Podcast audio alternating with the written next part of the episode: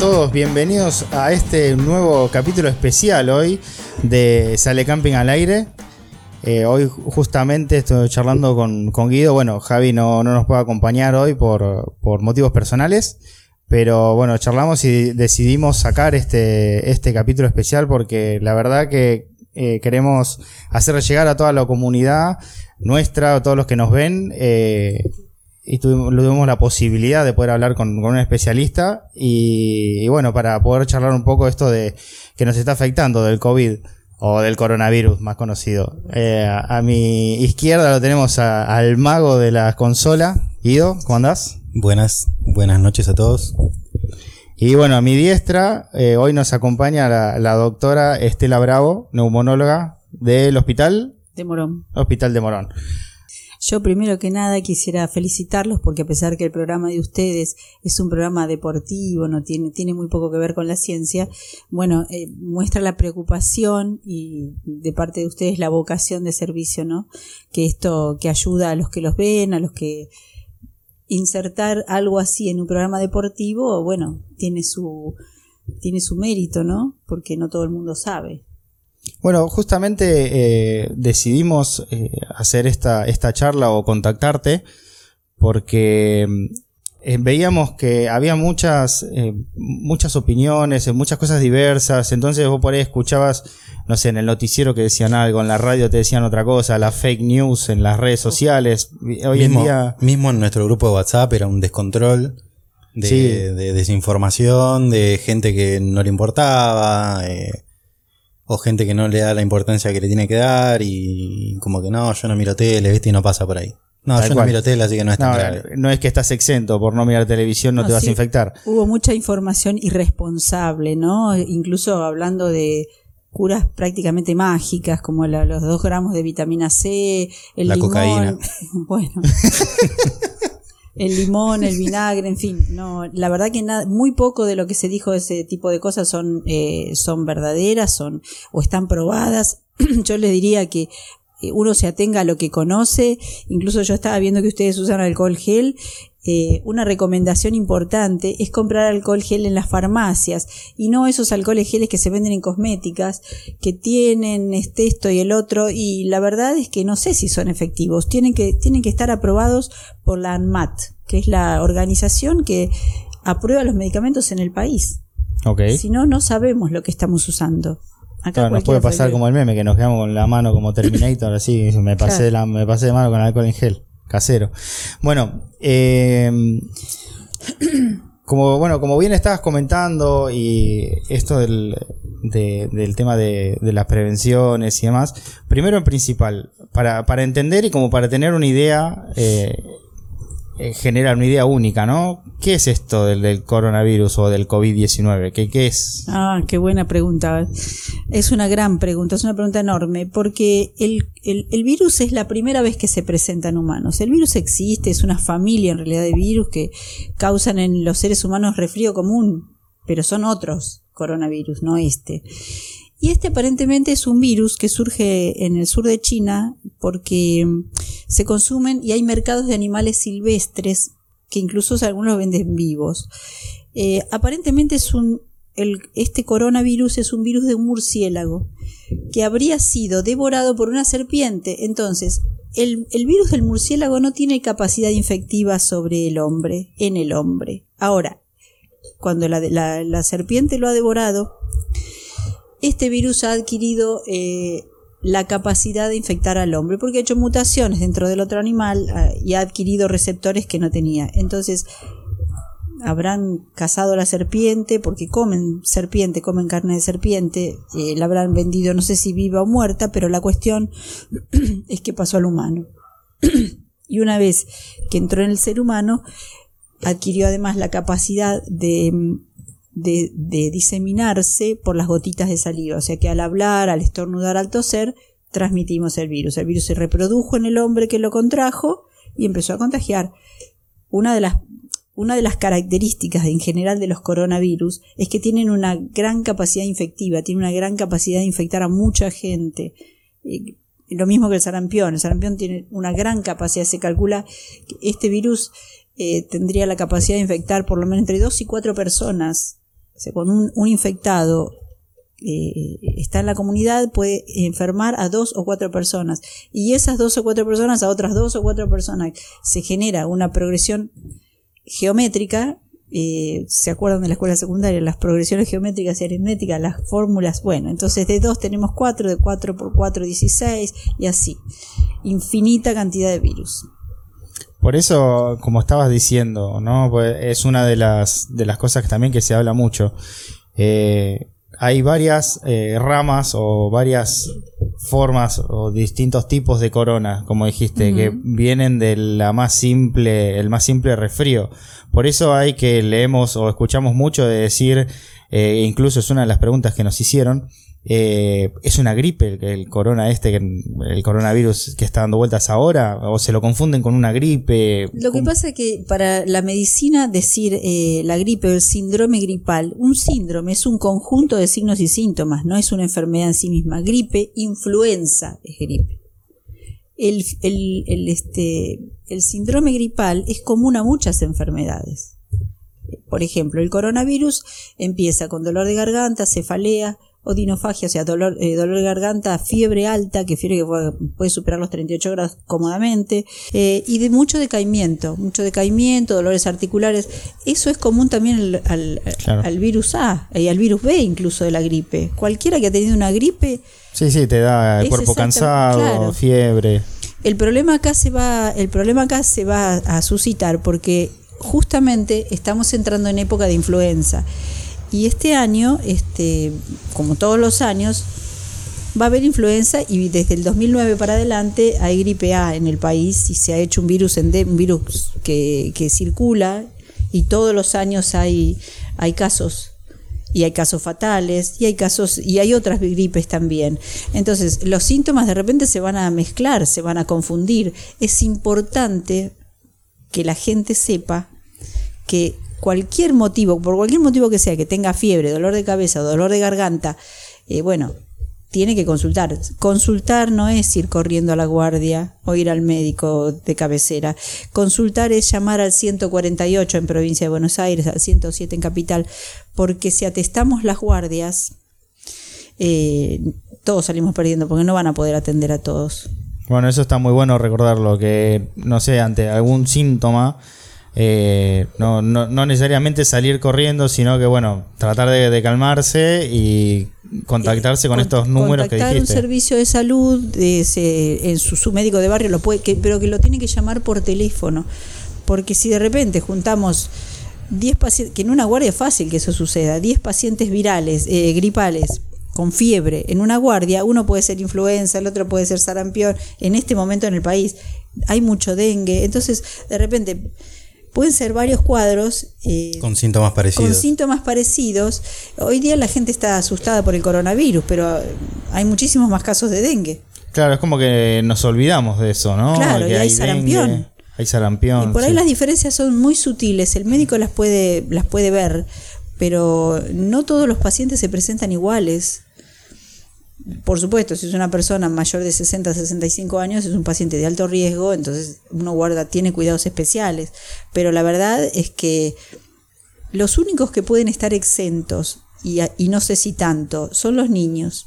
Los niños hacen cuadros leves, hacen cuadros muy, muy solapados, pero contagian igual. O sea que el chico es el vector perfecto, porque contagia y casi no se enferma. Estaban diciendo que mm, eh, por ejemplo, que la influenza mataba, no sé, en, Estados Unidos 4.000 personas por mes. Mm, por año. Eh, por año. Eh, ¿Por qué el coronavirus es más peligroso aún que... En 4.000 muertes al año es un montón, pero en el poco tiempo que, el, coronavirus está hasta ahora, el COVID-19, mató toda esta cantidad de gente. ¿Por qué no hay que confundir ese porcentaje? Porque el porcentaje es 0,05 en Estados Unidos, por ejemplo, y acá es 2%, parece poco, pero es muchísimo. Y 2% en la Argentina son 2 millones de personas. Claro. Así que si se va a morir el 2%, es muchísimo, es un número que asusta. Eh, cuando uno habla en porcentaje, siempre que uno habla en porcentaje, siempre parece más chico. Después, cuando va a, los números reales, el problema es que eh, este virus no es conocido y no hay vacuna. Nosotros contra la influenza podemos luchar porque de repente tenemos vacunas. Entonces, a pesar de que la vacuna en muchos sectores de la población está resistida, hay que vacunarse, porque si vos venís con fiebre a mi consultorio de repente y yo sé que estás vacunado, no voy a buscar primero influenza, porque sé que estás vacunado. Entonces, tampoco sarampión, porque naciste después del 65, entonces seguramente estás vacunado. Pero también es, es, una forma de darle la, una mano al médico para poder dar más rápido con el, el Y que la gente se vacune es darse una chance a sí misma, porque ya sé que gripe es menos probable que tengas. Gripe A de, repente una gripe común, esas gripes, un virus B, no, no da un cuadro tan, tan ruidoso y raramente no hace directamente eh, afectación pulmonar como si hace el virus A. El virus A hace afectación pulmonar. El paciente con gripe A viene con tos seca, viene con dificultad para respirar. Eh, y los síntomas, eh, muchas veces el paciente consulta tarde. Así que no hay que automedicarse tampoco. Y hablando de, acá me preguntan en el chat, eh, ¿qué se sabe de una vacuna? Según dicen ya está, pero ¿cuánto tardaría? La realidad es que primero hay que conocer muy bien el virus y hay que conocer bien la población a la que está dirigido. Una vacuna tiene que ser experimentada, tiene que ser estudiada y experimentada primero en humanos en, sanos, después exponerla al virus, después ver qué, eh, qué calidad y qué cantidad de anticuerpos hace la persona y después producirla. ¿Cuántos, siete, ¿Cuántos millones de habitantes tiene el mundo? Después de producirla en esa mega escala, hay que, hay que repartirla, hay que hacer la, logística. Entonces, seriamente no se puede estar hablando de una vacuna en menos de 12, 18 meses. La OMS... Había, escuchado que, por lo menos en un año... Un año, eh, un año apurando mucho y... Claro la OMS la declaró como válida la, vacuna, pues decían que, o, que había nacido en China o en Israel, no, sé, la, vacuna. Médicamente no hay ninguna noticia de que exista ningún tipo de vacuna todavía. Por ahora no hay vacuna, lo único que hay que hacer es... Eh, claro, al no haber vacuna y, y, nunca antes haber tenido este virus, ninguno de nosotros, somos una población susceptible, es una fiesta para el virus, porque no hay nadie que pueda resistirlo. Por eso es que... Es que Pero hay recuperados. Sí, sí, de hecho, los jóvenes, digamos, la población más, más, más gravemente afectada, los que mueren, eh, son mayores de entre 70 y 80 años. Eh, ¿Por qué afectó tanto en Italia? El norte de Italia tiene una característica muy particular. Primero, son muchos habitantes en un territorio pequeño. ¿Sí? Eh, por otra parte, tiene una, un promedio de vida en hombres de 80 años. Entonces hay mucha, mucha población mayor, mucha población de, adultos mayores. Entonces, población chica, o sea, población eh, eh, limitada a un territorio chico. No sé cuántos millones de habitantes tiene Italia, pero está en, la superficie de Italia debe ser con muchísima suerte como la provincia de Santa Fe, calculo, o algo así. Mucho más no es. Claro y los millones de habitantes están muy concentrados, están muy juntitos, muy pegaditos unos a otros, viven en ciudades en conglomerados. Entonces se disemina a sus anchas y encima encuentra gente grande, que de por sí la gente mayor de 65 años tiene un sistema inmunológico menos eficiente. No es que sea un inmunosuprimido, porque un inmunosuprimido es alguien que tiene disminuye sus defensas respecto a la edad que tiene, pero es normal que una persona de 65 o 70 años tenga menos reacción inmune menos respuesta inmune que una persona de 40. Entonces, al encontrar una población envejecida que nunca conoció el coronavirus, indudablemente, y con una inmunidad por la edad, por la propia edad deficiente, eh, es un desastre. Bueno, y te vuelvo un poquito para atrás. Habías dicho que, bueno, ahora como vienen las bajas temperaturas acá en nuestro país, eh, se suman eh, la, influenza y se suman las gripes normales, las, epidemias de gripe normales que sufrimos nosotros en los inviernos. Eh, ¿cómo y hago? el dengue. ¿cómo, claro, es verdad, porque el mosquito no, sobrevive.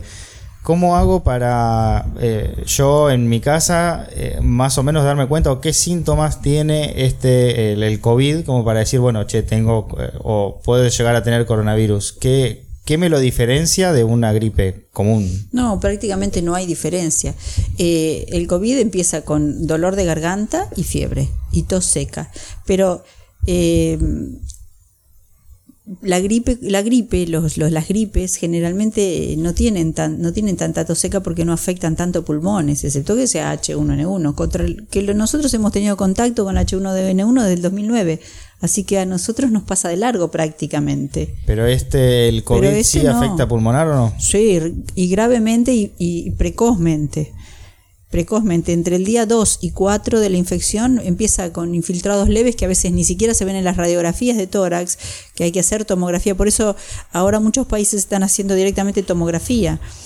Eh, uno empieza a ver infiltrados algodonosos, a veces al principio en las primeras 24 horas no se ven y después empiezan a ver y se pone todo el pulmón blanco. Desgraciadamente yo he tenido casos de H1N1 por el 2009 y los pacientes que no sabíamos que, era tan así y morían en horas. Desgraciadamente, y a los tres o cuatro días caía la esposa o la hija con el mismo problema y, y era terrible, fue terrible. Aparte, una de las cosas que todavía no he visto que, haya, que hayan dicho nada, ¿no? pero creo que hoy salieron unos artículos sobre los fetos porque la fiebre alta es la fiebre, termina matando los, los bebés intraútero. Por eso tanta insistencia en que la, embarazada se vacune en cualquier trimestre de la gestación. Y bueno. Hoy justo dijeron, ¿no? Una mujer que fue a cambiar, una mujer embarazada fue a cambiar tres billetes de cinco. Había salido para eso. Sí, había salido para cambiar tres billetes de 5 pesos. Yo creo que la gente no tiene conciencia de lo que hace. En este momento yo estaba viendo antes de venir para acá la gente que se está yendo a la costa. Es, la, ruta 2 está. Es realmente una ruleta rusa. Está trabada la ruta. no, no me fijé. Se están yendo a la costa. Se están, se están tomando vacaciones. Sí, tremendo. Ahora, decime una cosa. Eh, es, una, es una reflexión personal. Eh, si el sistema de salud pública acá, nosotros que tenemos el Hospital Posada por acá, el otro por allá, tenemos todos hospitales cerca. acá en este área tenemos tres hospitales cerquita y le estamos advirtiendo que tienen que tener cuidado, Pipi, porque la verdad es que no sé si vamos a poder responder ante una demanda como la que se puede venir. Imagínate en la costa donde son pueblos chicos que están preparados para el turismo, que por ahí tienen un hospital de baja complejidad. Eh, no sé, yo tenía pacientes que venían a verme de Mar de Ajó, porque no había neumonólogo en Mar de Ajó, por ejemplo. No sé si ahora habrá. Eh, otra de, San Bernardo. Eh, tienen, Pinamar tiene un hospital, pero no sé si tiene todas las especialidades, si tiene respiradores. La gente estaba yendo a Pinamar. si tienen los respiradores suficientes, imagínate, si en Morón tenemos 8 o 10 respiradores, imagínate los que debe tener Pinamar, que tiene una población muchísimo más chica. Sí, no, no, no aprendemos. Es lo mismo que pasó en Italia. No, no se lo tomaron, o en España, digo. La verdad es que el, intendente de Pinamar no va a comprar mil respiradores si tiene una población de, de 400.000 habitantes. Claro. No los necesita. Eso sería un mal uso de sus recursos. Entonces, compra los que necesita para su población y tendrá alguna reserva para cuando viene la época de verano. Pero si de repente uno que vaya con COVID-19 a la costa y empiece a enfermar, a, empiece a contagiar, lindo lío.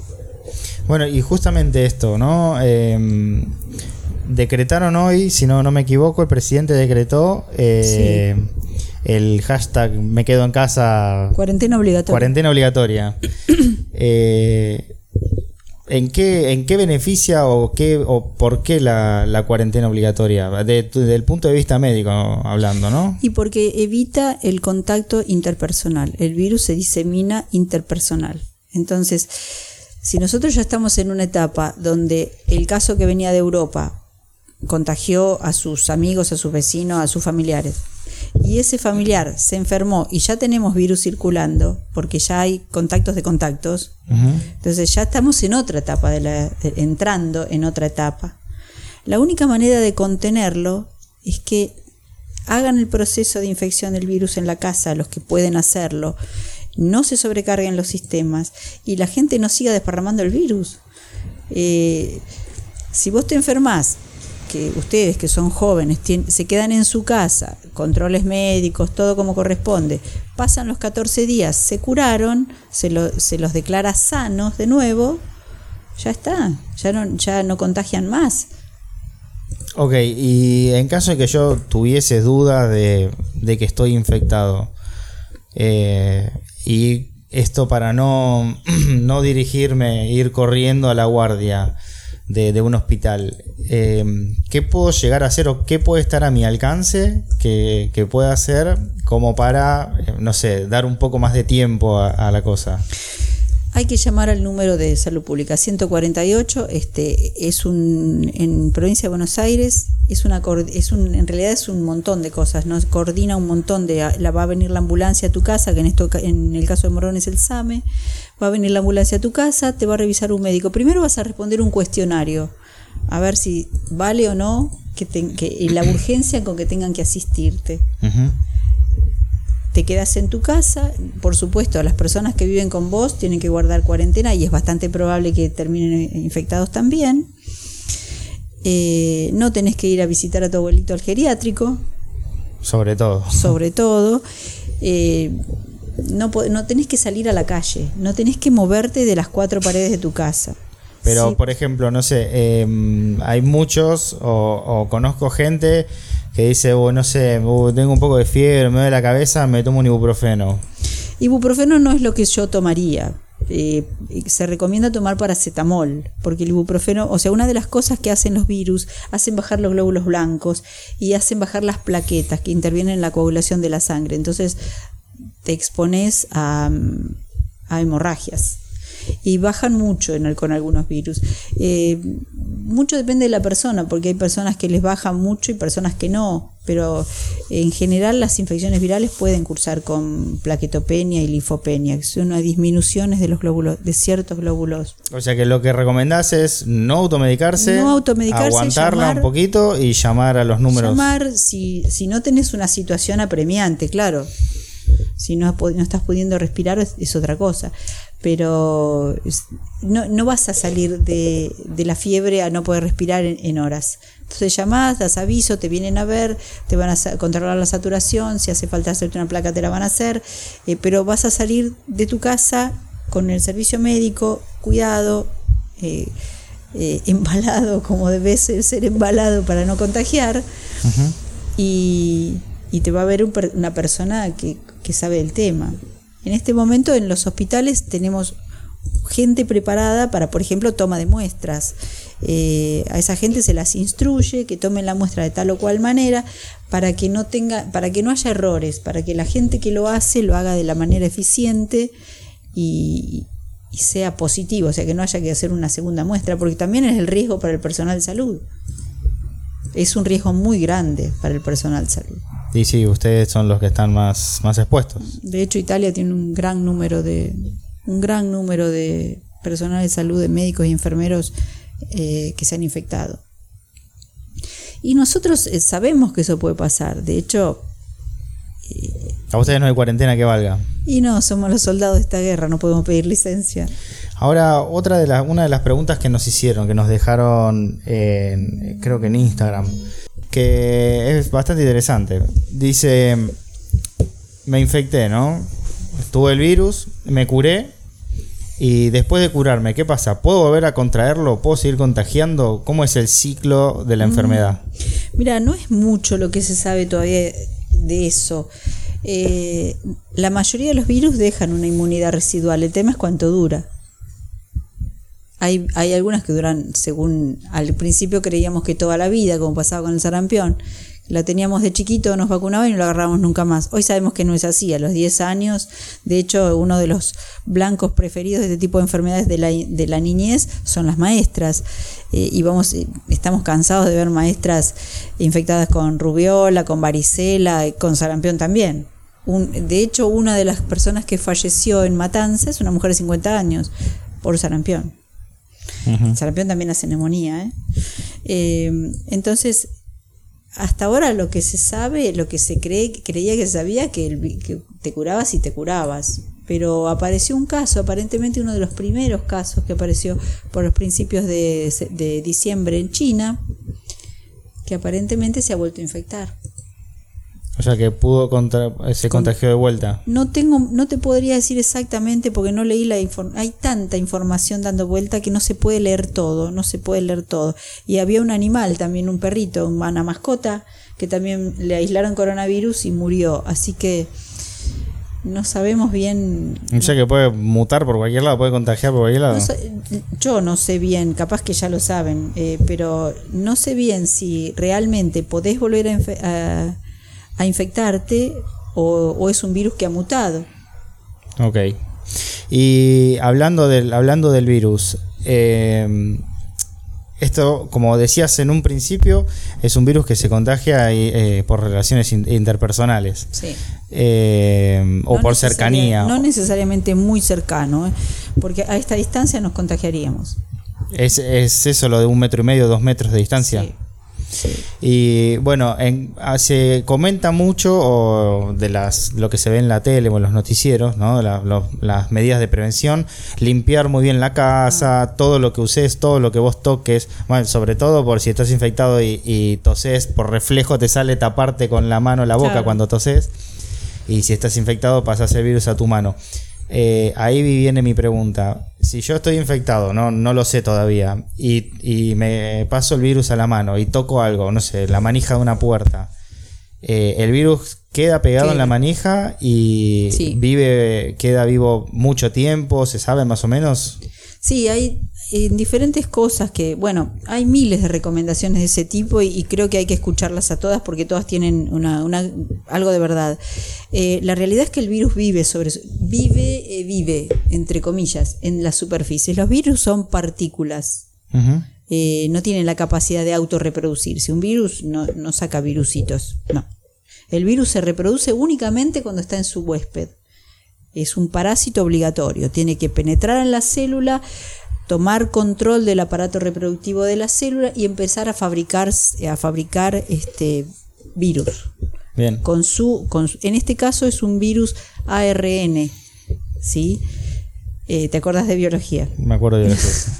es un virus ARN y que tiene, en vez de tener una doble cadena, una doble hélice, tiene una sola. Entonces es como si fuera un molde. Pasa el molde a tu célula y tu célula le fabrica la otra parte. Como si cuando quiere fabricar una, una hélice completa, como corresponde, fabrica una. Y el, huésped le fabrica la otra. Entonces, al tomar el control, se pone a fabricar virus y no fabrica otra cosa. Después la célula revienta, muere y todos los virus quedan en libertad los miles de virusitos que pudo fabricar esa célula. Así se, reproduce un virus. En realidad lo reproducimos nosotros. Entonces, lo que, el virus necesita estar entero para poder entrar, porque el virus tiene como llaves en la mano que se llaman receptores que tienen que pegarse a los receptores que están en tu célula. O sea, vos tenés la cerradura, yo tengo la llave. Y eso es lo que adquirió el virus, por eso penetró en el hombre. Adquirió la llave para entrar en la en la célula humana.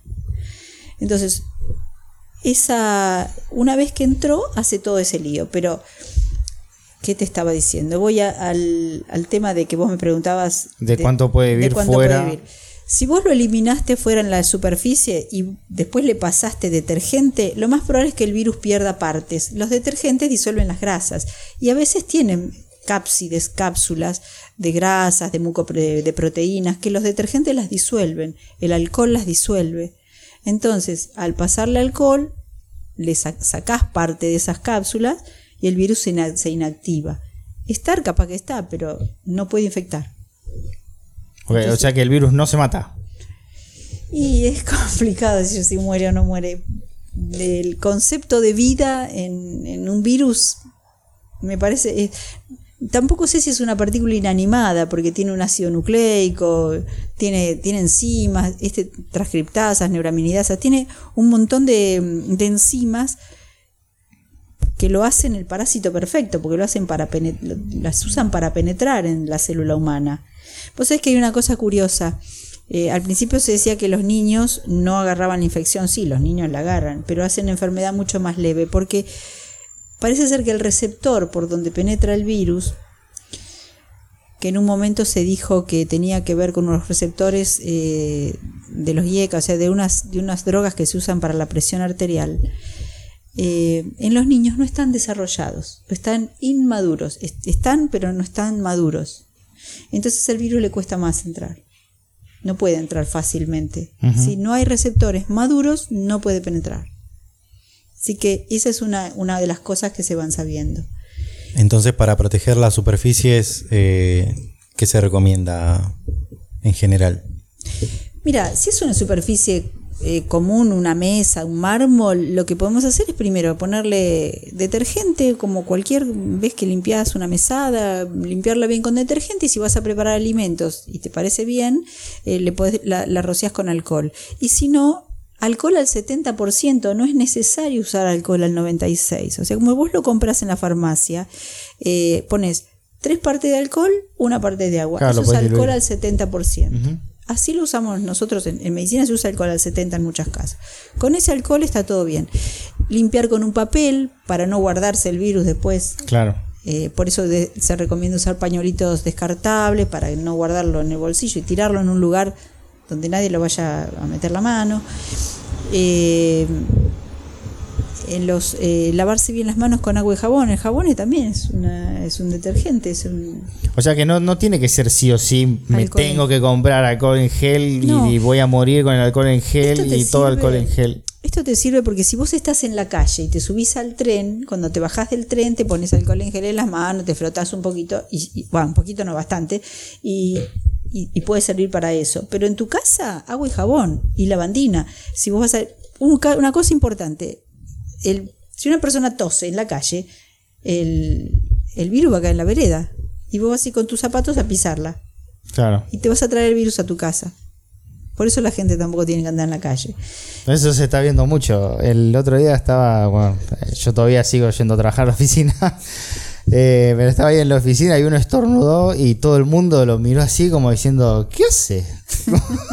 se lo, lo, querían matar al flaco. Entonces lo que se recomienda es que cuando llegas a tu casa tengas una bolsita de nylon preparada, te saques los zapatos, los metes dentro de la bolsita de nylon, los dejas al lado de la puerta y te pones zapatos para estar dentro de tu casa. Ah. Entonces no contaminas tu casa, que, la que si estás vos solo, la limpias todos los días, agarras un 10 litros de agua común, agua corriente, le pones un pocillito de café de, lavandina. de lavandina y con eso podés limpiar toda la casa. Pasás el trapo, como todo, y no tiene ni olor a lavandina. Incluso otra cosa que tener en cuenta, lavar las verduras y las frutas. Claro. Es una costumbre muy criolla que va muy tocando toda la verdura. Sí. Bueno, entonces lavar la verdura y la fruta también se lava con un litro de agua, dos gotitas de lavandina, dos gotitas. No tiene ni olor a lavandina. Las dejas un ratito sumergidas, después las lavas, las secas y las pones en la heladera. Decían también que cuando vengas con la bolsa de compras, no ponerla arriba de la mesa, arriba del, arriba de, la, mesada, ponerla en el piso y a partir de ahí ir sacando y lavando. Claro. Sí, son todos detalles que este, este virus, esta enfermedad que, que recién empieza en Argentina, pero que es, una, es bastante importante, esto va a cambiar muchas cosas en la historia de la humanidad. De la humanidad. Eh, creo que vino para cambiarnos un montón de un montón de conceptos y sobre todo fíjense una cosa que es llamativo no se han desplomados las, las economías del mundo. ¿Quién habla del dólar ahora? Hasta antes del virus todo andaba corriendo cuánto vale el blue. Ahora estamos todos preocupados qué pasa con el coronavirus. Y está bien, porque vamos a tener que cambiar, eh, que cambiar los conceptos, cambiar cambiar nuestros, nuestros paradigmas, cambiar nuestros principios. La economía es importante, pero si no estamos ahí para disfrutarla. Ahora, em, con esto que, declaró el, presidente, ¿no? De la cuarentena obligatoria, eh, no sé, tengo que salir porque me quedo sin comida o lo que sea. Yo vas a poder salir. ¿Puedo salir? ¿Qué recaudos tengo para salir? ¿Qué me tengo que empapelar todo con papel film? No. O... Tenés que tener cuidado con la ropa y cuando volvés, si podés cambiarte, mejor. Te cambias toda la ropa, la dejás, te, te pasas una ducha. No vas, a, no vas a salir a cada rato y no van a estar los negocios abiertos.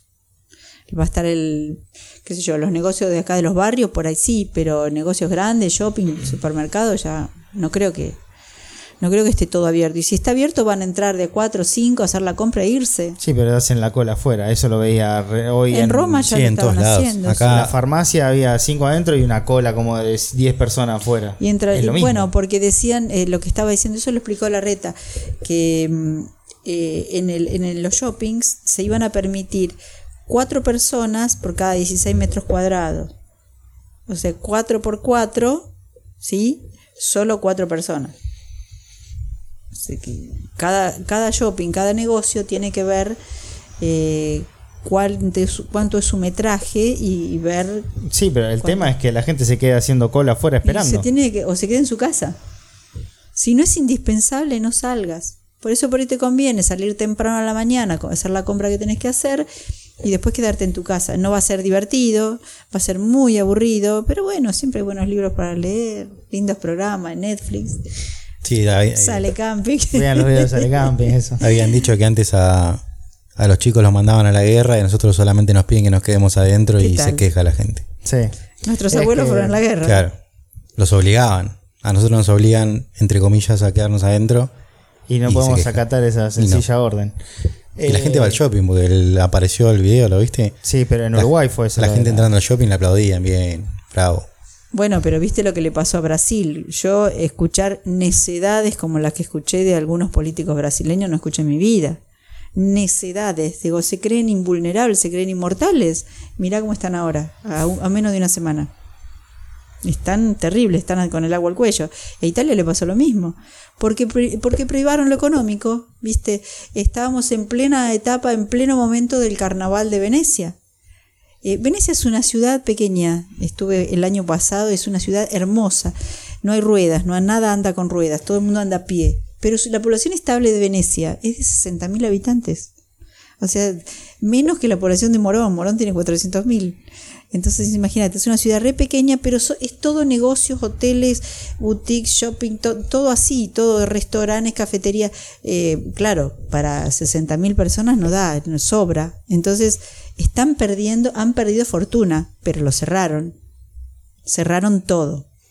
Porque Y, tienen que salvar la vida. Está bien, y lo que pasa es que le cayó la ficha tarde a Italia y a España, porque estaban pensando igual que nosotros, que ahora viene fin de semana largo y hay que irse de vacaciones, y, y porque en la costa no, no afecta el coronavirus, hay Bueno. como una cápsula ahí que no... Claro, claro. no como es que no el coronavirus no, no contagia entonces ahí no va a pasar nada eso es lo que no nos hace Es que la gente todavía escuchas y ves eh, fake news que te dicen que es todo mentira, la, la teoría de la conspiración, de que Sí. es un virus que inventaron. Bueno, yo no sé, qué sé yo, a lo mejor dentro de 50 años aparezca que sí de verdad fue una guerra, una guerra biológica. No sé a quién le conviene esto, ¿no? Porque nadie ganó acá, todos perdimos.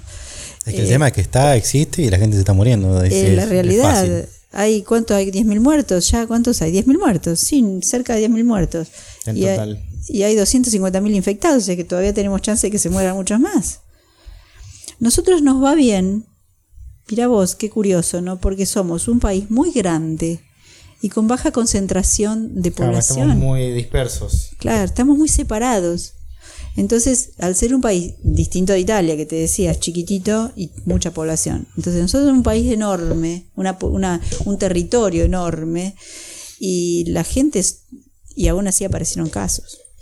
Así que, y ahora eh, algo que también hablan el tema de bueno me encuentro con que tengo que salir a, a comprar o, o lo que fuere Eh, el tema del barbijo de los guantes es necesario eso no es necesario, pero es una precaución más. Los guantes sobre todo. Yo veo como que los guantes sí, porque yo limpio, vos limpias tu casa, pero yo no sé el, dueño del negocio donde voy si la limpió. Y yo no sé quién estuvo antes que yo. A nosotros se nos plantea el tema en los consultorios. Yo tengo un, un rociador con alcohol en el consultorio y me tengo las manos a la miseria de tanto alcohol. Pero la responsabilidad mía no es solamente cuidarme yo de que no me infecte el paciente, sino que que no se infecte el paciente que viene después. Imagínate, yo vengo, veo 15, 20 pacientes en una tarde y con que uno venga infectado, corremos riesgo todos. Y, y mis pacientes, si son gente enferma que ya tiene problemas respiratorios, son, son la población de riesgo, son población de alto riesgo. Los fumadores también. Ahora, Eh, lo que se vio, lo que se sabe últimamente es que eh, el virus, como todo virus, los virus no atacan solamente un órgano. Los virus atacan en general, por eso tenemos mialgias, dolores de cuerpo y fiebre. Eh, produce una miocarditis y se está viendo en pacientes recuperados que quedan con fallas cardíacas, si eran insuficientes cardíacos quedan peor, si no tenían enfermedad cardíaca quedan con enfermedad cardíaca y quedan con una 20 a 30% de disminución de sus capacidades pulmonares. Como que deja secuelas. Todavía no se puede medir a largo plazo porque te imaginas que no hay nadie que haga un año que superó el coronavirus. Recién se va a poder. Una, cualquier reacción inflamatoria en un organismo vivo dura aproximadamente tres meses hasta extinguirse por completo. Más o menos a, fin de año vamos a tener un panorama claro. pero vamos a tener, nos va a dejar mucho trabajo para hacer el año que viene, porque toda esta gente que ahora se está enfermando, la que sobreviva, que van a ser casi todos, porque la, mortalidad es baja del virus. Eh, pero alta la tasa de infección. Claro, eso es lo que asusta del virus, es la velocidad en que se expande. La velocidad y la tasa de infección. Se van a morir pocos, pero ¿cómo van a quedar los que queden? ¿Y la tasa de incapacidad que puede dejar? Puede llegar a dejar incapacidad. Y mira, si una persona eh, tiene una neumonía bilateral y, se salva, sobrevive porque es un hombre de 40 años, en plena edad eh, trabajadora, de trabajo, y de repente era un fumador que ya de por sí estaba con un 80% de capacidad, que es normal, pero estaba en 80, no estaba en 100, y se me baja a 60. Ya una persona con 60 es sintomática. Y ese hombre tiene 40 años más para vivir por delante. ¿Cómo va a llegar a los 60 años? ¿Va a llegar? esto es el tema también. No sabemos qué va a pasar después, porque ahora estamos todos locos con la epidemia. Pero es como, como todas las epidemias. Cuando yo era muy chiquita, no, yo no había nacido. En el año 55, por ahí, hubo una epidemia de polio. Bueno, había mitos como todos. Yo me acuerdo que una vez le pregunté a mi papá, papá, ¿por qué están los árboles de la plaza pintados de blanco? Pintaban los troncos de los árboles de blanco. Y a mí me, cal, ¿no? Claro, a mí me llamó la atención. Pintaban los, los, cordones, los árboles de las plazas. estaba la creencia de que pintar los troncos con cal, no sé, sacaba el virus. Sí, yo lo he visto en algunos. No, no tanto, pero lo he quedado como cuando era más chico. Viste, habrá quedado como costumbre, pero los árboles en el interior, yo soy de un pueblito del interior de la provincia de Buenos Aires, todavía están los árboles de las plazas pintados de blanco.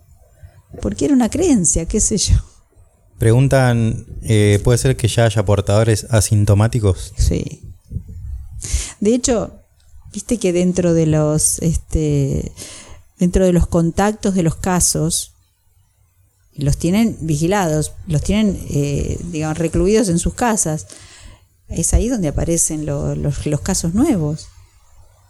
Apareció un caso con no sé cuántos contactos y ahora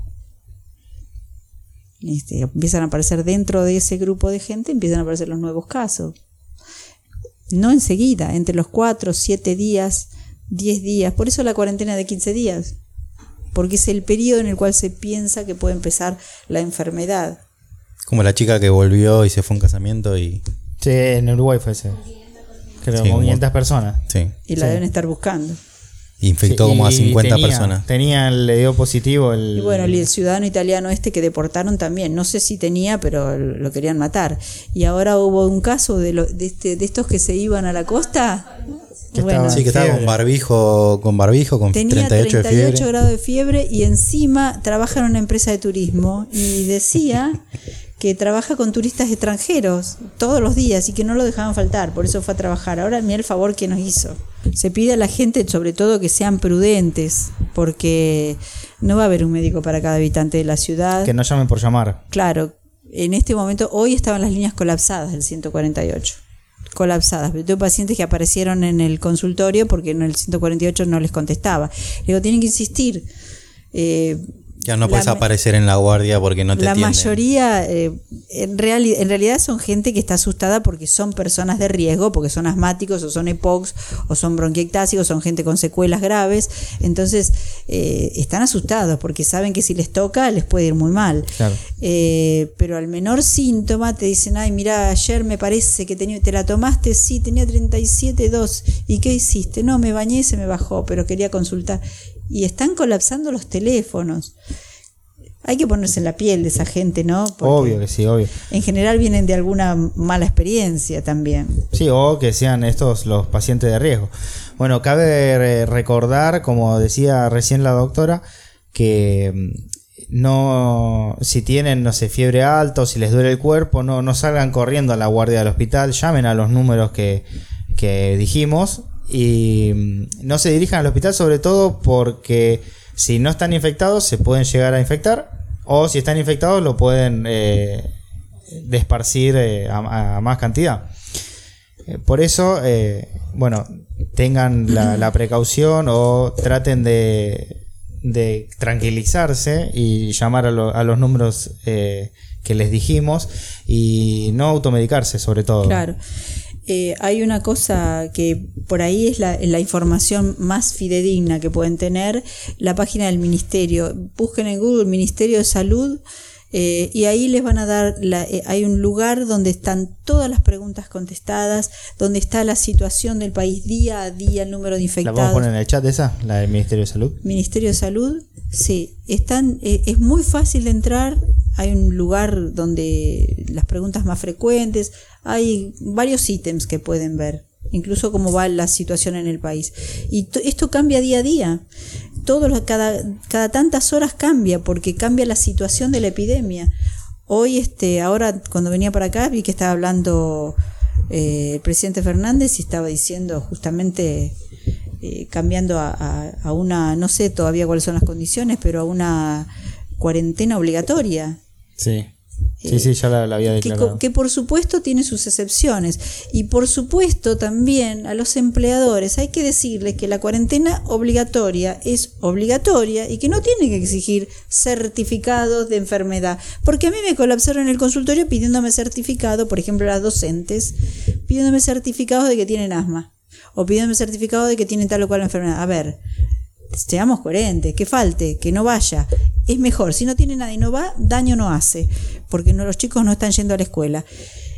Y después que termine todo esto, verán cómo actúan, pero colapsar un consultorio para que el médico haga 50 certificados en una tarde me parece una cosa de poco sentido común.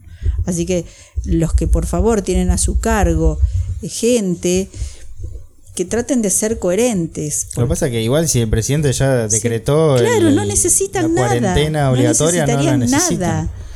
Te están diciendo mejor quédate en tu casa. Bueno, vamos a recordarle cuántas personas tenemos en el chat, Guido. 20 mm, personas. Vamos a recordar a las personas que nos están mirando que hoy, si no me equivoco, hoy a las 9 de la noche era, ¿no? Hoy a las 9 de la noche va a ser una, un aplauso solidario a todos los médicos eh, enfermeros y todo personal de salud que bueno que están trabajando para tratar de paliar esta, esta situación. Así que en cuatro minutos vamos a hacer recuerden todos salgan al balcón griten aplauden chiflen todo para felicitar a, a nuestros médicos por, por la labor que están haciendo que es sin tregua, en las 24 horas, acá no, no hay horario laboral, es cuando... Para nosotros no hay, no hay este, reclusión preventiva ni nada, solamente pueden quedarse en casa los médicos o, enfermeros que tengan más de 65 años, que están jubilados, se quedan en su casa, y los que están entre 60 y 65 años que tengan enfermedades graves, médicos que tengan diabetes, que sean hipertensos, pero de hecho no se quedan en sus casas, van a trabajar. no, es la, es la vocación de, trabajo y de servicio. Estamos privilegiando a las embarazadas, las chicas que,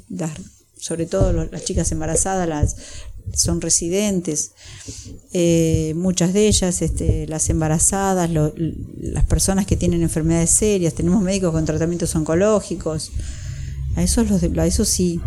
Muy cortito, ¿qué es o quiénes son los, las personas de riesgo para, para este virus, las que tienen que tener más cuidado? Todos los mayores de 65 años, todos. En especial los mayores de 80, en especial. Eh, las embarazadas en cualquier trimestre, los que tengan enfermedades respiratorias crónicas, bronquiectasias, los que tengan asma, EPOC, los hipertensos, los pacientes con enfermedad coronaria, los pacientes oncológicos, los pacientes HIV, los pacientes con algún grado de inmunosupresión, léase paciente que está haciendo tratamiento oncológico, paciente que está haciendo tratamiento con corticoides, los que tienen enfermedades inmunológicas, eh, los diabéticos, eh, los pacientes con insuficiencia renal, sobre todo los que están en hemodiálisis, los que tienen insuficiencia cardíaca. Es una amplia gama. Son, en general, no hay gente joven, o hay muy poca gente joven con esas enfermedades. Eh, es toda gente mayor, gente mayor de 60. Pero eh, si hay menores de 60, tienen que quedarse en casa. Hagan lo que hagan, se tienen que quedar en casa. Todas las personas entonces que, acabas de definir, que traten de no salir en lo posible. Y el resto también porque son focos de propagación. sí, o sea, traten de salir lo, menos posible. Eh, hay que ver qué, sale ahora de esta... Se está hablando ahora en este momento. Claro, si se está hablando ya seguramente va a ser para todos los que puedan hacer trabajo desde su casa lo van a tener que hacer desde su casa y no salir. Los que son imprescindibles son el transporte público, todo lo que sea energía, eh, asistencia, este, el personal de salud y no mucho más. Bueno, parece que donde yo trabajo también. parece que donde yo trabajo también. Eso es muy necesario, parece. Vas a tener que hacer eh, home office porque no, bueno, ya, eso ya, ya lo anunciarán. Pero bueno, no sé si hay alguna otra pregunta que nos hayan dejado dando vueltas. Yo, a ver, yo tengo el machetito acá. Eh, eh un paréntesis, eh, decían que lo del perro le dio positivo en la mucosa, pero era un perro de 17 años con posibles enfermedades preexistentes. Claro. Y salió una veterinaria a hablar explicando que era muy improbable porque la gente no se dejaba la mascota donde no había abandono de mascotas. Pobrecito, claro. Eh, bueno, pero es muy improbable. que se contagie una mascota. Bueno, esta habrá sido por otra, otra enfermedad que tenía. Sí, era un perro viejo ya grande. El caso de los nenes ya lo hablamos. Eh, tuviste la, no sé si decirte buena suerte, pero tuviste la, la posibilidad de tratar. Ahí está, son las nueve, señores. El aplauso para todos los médicos.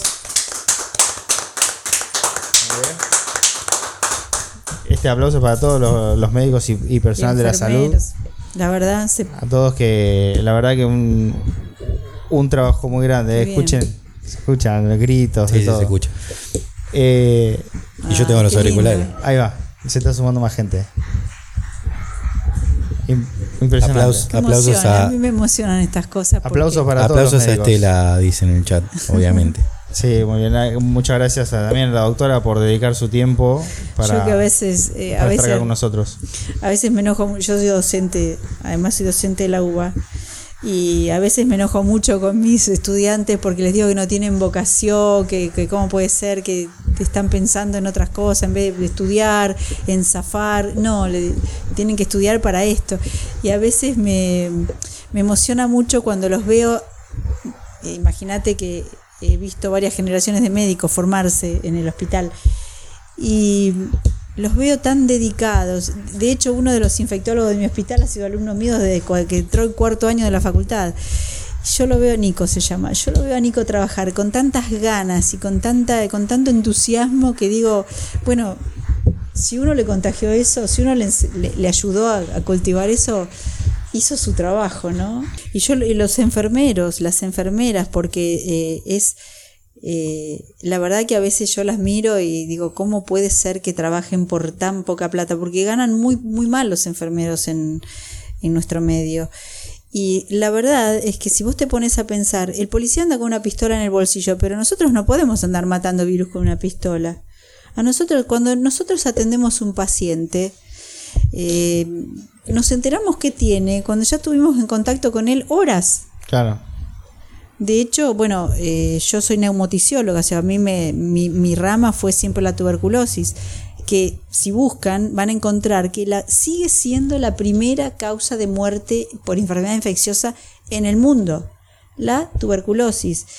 Y claro, es una enfermedad que ningún político eh, va a hablar de ella porque es una enfermedad con mala prensa, es una enfermedad de la pobreza, del hacinamiento, es una enfermedad con, con cierto estigma, pero sigue viendo desde que yo era estudiante de neumonología, ya por los años 90 hasta ahora sigue siendo, este, sigue habiendo el mismo número de casos, número, no porcentaje, número de casos por año. Hay alrededor de 15, 16 mil casos nuevos por año. Y siempre son dos, tres casos nuevos que nosotros diagnosticamos por mes. Siempre. Y es una enfermedad que solamente se sigue tratando y se sigue curando con los mismos antibióticos de hace 50, 60 años. O sea que la decisión es política. Darle a la gente agua potable, bienestar, eh, un trabajo, buena alimentación y una casa, con eso se termina la tuberculosis. Información, educación, obviamente. Empecemos por ahí mejor. Pero con eso se terminaría o se disminuiría mucho. Los países que se lo han propuesto no tienen tuberculosis. Bueno. volviendo, perdón, Mauro. Eh, un cachito para atrás, eh, justo se me pasó una pregunta, decía, yo voy a natación y quería saber si se puede contagiar o no el virus en la pileta. Y yo no iría a natación. Primero que si hay un natatorio debería estar cerrado. Sobre todo por la, congestión de gente. sí, sí. Yo creo que es el ambiente más, más lindo para contagiarse. No solo eso, no solo este virus. Eh, tengan en cuenta también, por eso le estamos viendo a la gente, tengan en cuenta que la, gripe este año viene más brava que nunca. Este año sobre todo eso hay que estamos tener entrando en claro hay que tener en cuenta de la gripe exacto que estamos ahora las temperaturas empiezan a bajar que si bien bueno los casos de dengue van a bajar que son bastante heavies y lo estábamos tapando con el tema de coronavirus pero el dengue se, está, está, despidiendo con fuerza hoy tenía cuatro dengues internados bueno, justamente, por eso, ahora con el tema de la llegada de las temperaturas más bajas y no demás. Están en Chaco, está como el, el mosquito no, no vive, el mosquito muere.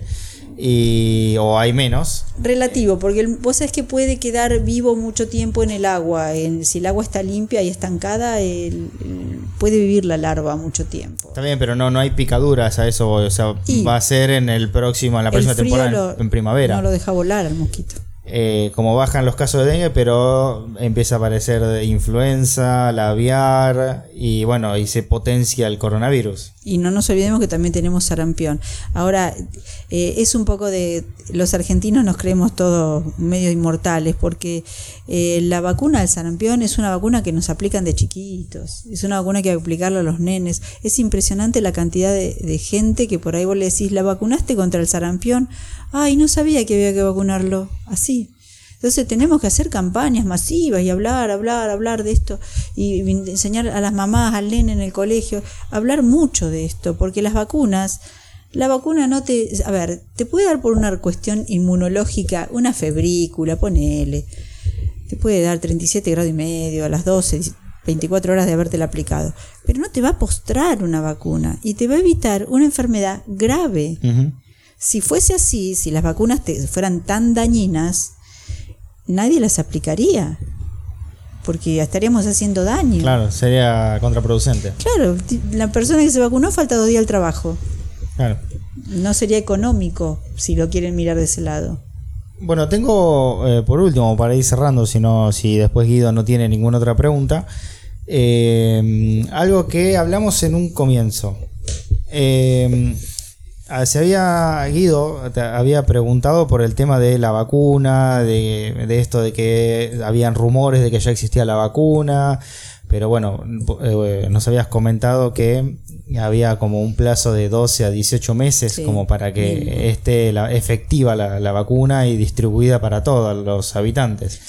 Entonces, en base a eso, eh, estoy contagiado y cuál es el, proceso o cómo o qué hacen ustedes o cuál es la tarea de ustedes de su lado, de parte médico, eh, una vez que llega alguien. Claro, una vez que llega con alguien infectado. Lo que sería el tratamiento de soporte. Nosotros tuvimos, tuvimos tres pacientes sospechados que hasta el momento que te dan, que te dicen no, no tiene coronavirus, es negativo. Nosotros, desgraciadamente, el Instituto Malbrán es un cuello de botella porque están trabajando a destajo y pueden procesar 120 muestras por día nomás. Entonces le llega muestra de todo lado del país y no puede.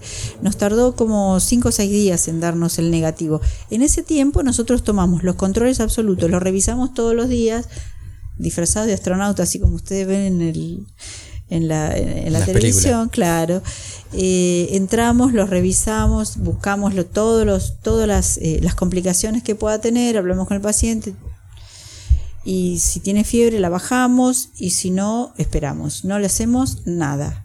Está en un ambiente médico estos pacientes. Si el virus empieza a circular, esto lo va a tener que hacer en la casa, porque se van a internar únicamente los pacientes graves. Claro. Ahora hay un paciente que está grave, que está en insuficiencia ventilatoria, que está intubado en el hospital, que está en terapia intensiva.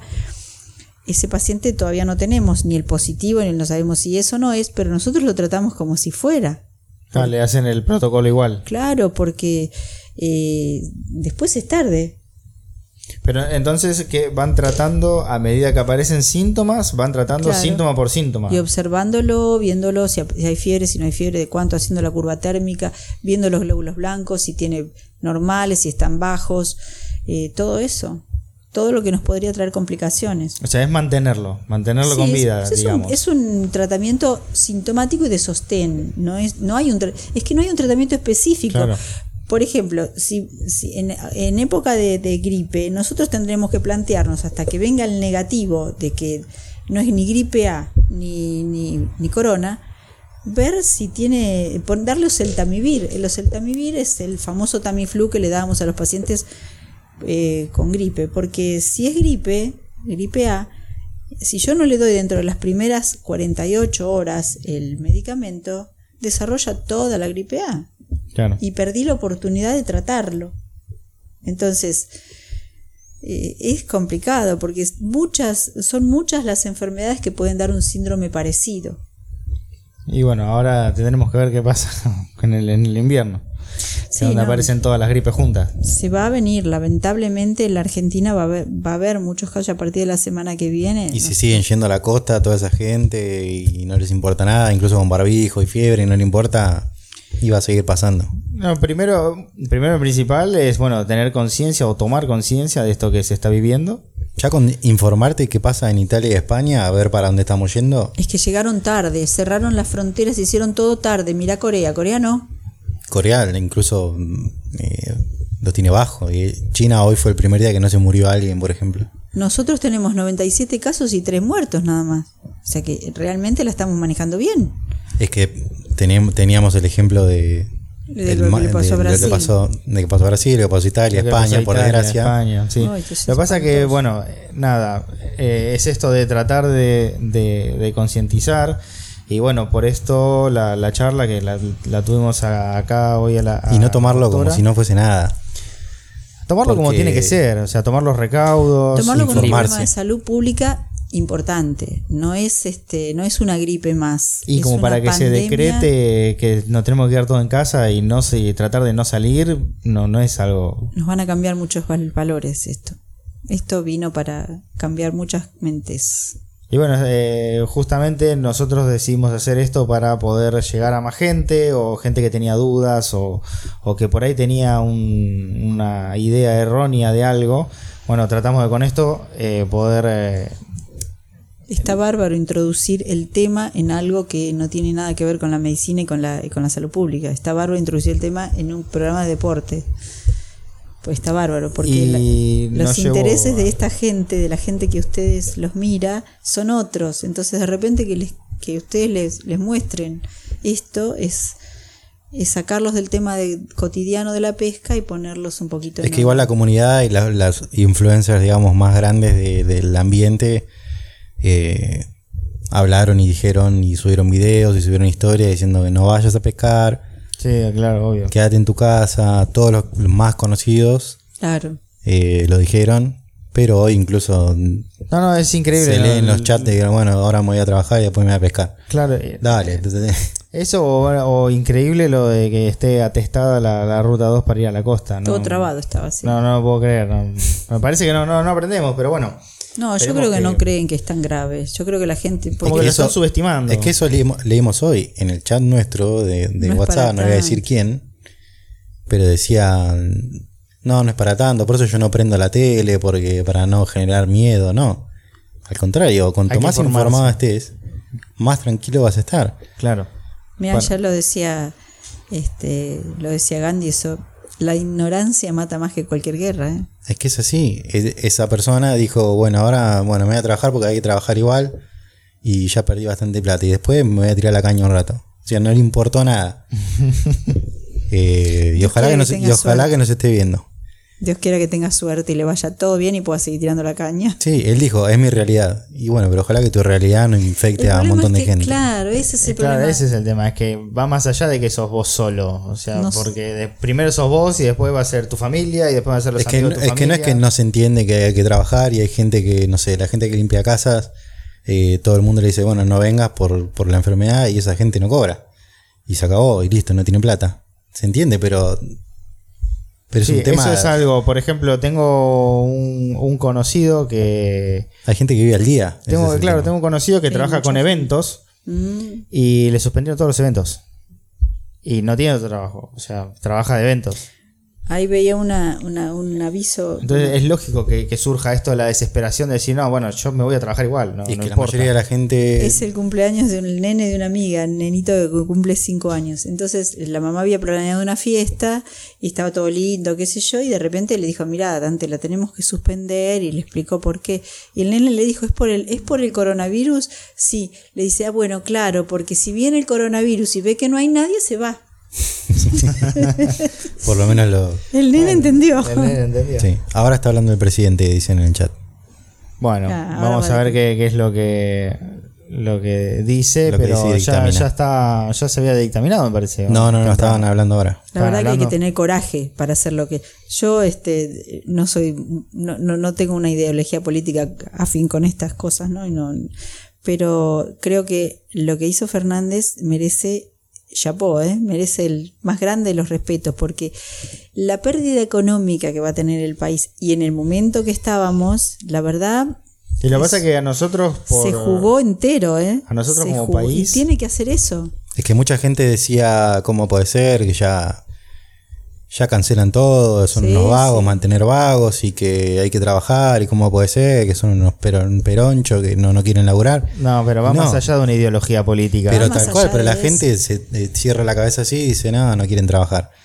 No quiere trabajar porque se muere la gente, o sea, no, no No, es, no, no es muy difícil. va- Las pérdidas económicas, las pérdidas humanas va- podría superar, pero grandemente las pérdidas, las pérdidas económicas. Eh, no sé, está, es una enfermedad que está atacando a gente en una edad altamente productiva, la gente de 60, 65 años, la gente que está al frente de las empresas, al frente del gobierno. Y muy rápido. Y va rápido, claro. va muy rápido. Bueno, yo del machetito no tengo más nada. ¿Vos, Guido? No, acá la gente está escuchando o se fue a ver al presidente a hablar. Muy y bueno, podríamos ir a, podríamos ir a ver qué, qué dice el presi. Tío, bueno, Doc, muchísimas gracias por haber venido, por haber aclarado, aclarado nuestro panorama y muchas dudas que teníamos, todo lo que le, le- le comentamos. Y bueno, no sé, Guido, vamos a ir eh, cerrando. Vamos a ir cerrando. Eh, avisar que de vuelta tenemos dos videos en fila nada más. No vamos a ir a filmar. El martes que viene no se va a hacer el podcast. No, el podcast está suspendido, Está aviso. suspendido. Y así que nada, iremos viendo qué pasa. Sí, por ahí eh, sacaremos videos individuales. Sí, algún vivo individual o alguna charla entre los dos el- por. Skype o alguna cosa. Pero bueno, ya saben, eh, síganos en las redes porque todo lo que pase de ahora en más lo vamos a ir eh, poniendo ahí como historia. Va, Guido, lo va a ir poniendo como historias. Qué, qué es lo que vamos haciendo qué, o qué decisión tomamos. Y, y bueno, suscríbanse al canal. eh, aprovechen los 15 días para mirar todos los videos que tenemos, que son unos cuantos. Escúchenos por Spotify, porque esto sale va a salir por Spotify. Por recordadme los otros. Google Podcast Y iBox. y iBox. Así que si no lo pude, si no lo pudieron ver hoy en vivo, Doc, nos pueden seguir escuchando eh, por los, los, can- los otros canales. En tu casa también no vayas por la calle escuchándolo, trata de quedarte en tu casa.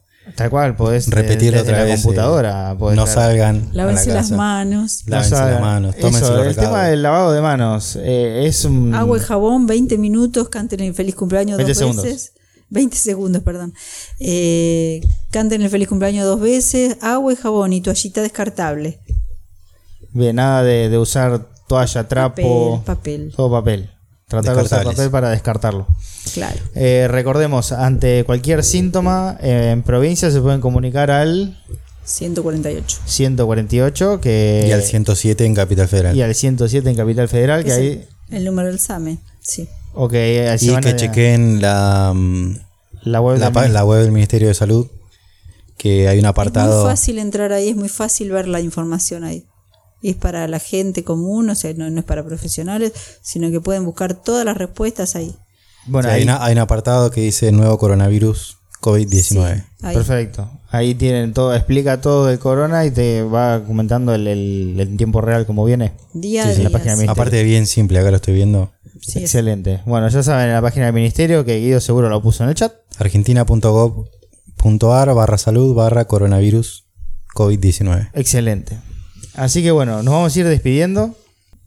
Esta edición especial de, de Sale Camping al aire, que creo que merecida edición especial para... Sí, aunque la gente ya está bombardeada por información, por lo menos para aclarar algunas cosas y Bueno, alguno acá- que agarramos desprevenido y no se enteró, Sí, pero acá no es que estamos nosotros dos charlando, sino que bueno, tuvimos la oportunidad de Claro. tener a la doctora como profesional y, y que nos explique bien qué es todo esto que está sucediendo y cómo... y para desmitificar un poco un par de miedos y, y dejar a la gente tranquila, entre comillas, e informada.